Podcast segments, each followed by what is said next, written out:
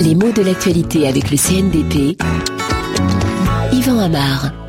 Voici que s'ouvre le procès qui doit juger les membres de cette bande qu'on appelle le gang des barbares et qui sont soupçonnés d'un infâme crime antisémite, séquestration, torture, meurtre d'un jeune homme en raison de son origine. Et c'est la violence des crimes dont on les pense coupables qui explique cette appellation barbare. Parce que barbare est un mot très fort. La signification la plus courante de ce terme, ça renvoie à une idée de cruauté, qu'on utilise le mot comme un nom ou comme un adjectif. les deux existent. On parle d'un barbare, un homme, une femme barbare, ou d'un acte.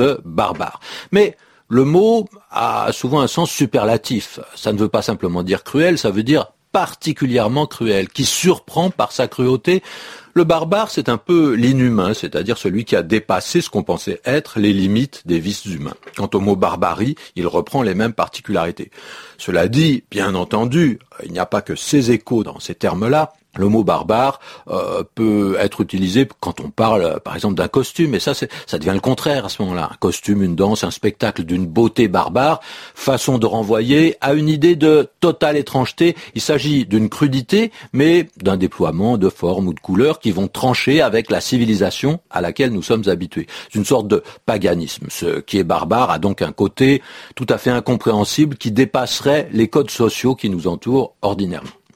Alors, l'origine du mot est très intéressante. On trouve barbarus en latin, barbaros en grec. Ça renvoie d'abord à une langue, à une façon de parler. Et le mot, il est construit comme une imitation d'un terme qui ne voudrait rien dire. Une onomatopée avec une répétition de syllabes qu'on retrouve d'ailleurs dans d'autres mots, borborigme, qui évoque de façon moins langagière une sorte de glou-glou, hein, un bruit du corps, pas forcément de la bouche d'ailleurs, mais qui se situe à mi-distance du digestif et du linguistique. Alors on ne sait pas si c'est une volonté d'expression ou une conséquence organique. Le barbare, c'est un petit peu la même chose à l'origine, c'est celui qui ne parle pas une langue compréhensible au point qu'on se demande si c'est vraiment une langue, si c'est vraiment un système, un code de communication. Le mot, il est passé en français avec ce souvenir de l'antique. Hein, les barbares, c'était au départ ceux qui n'étaient ni grecs ni latins.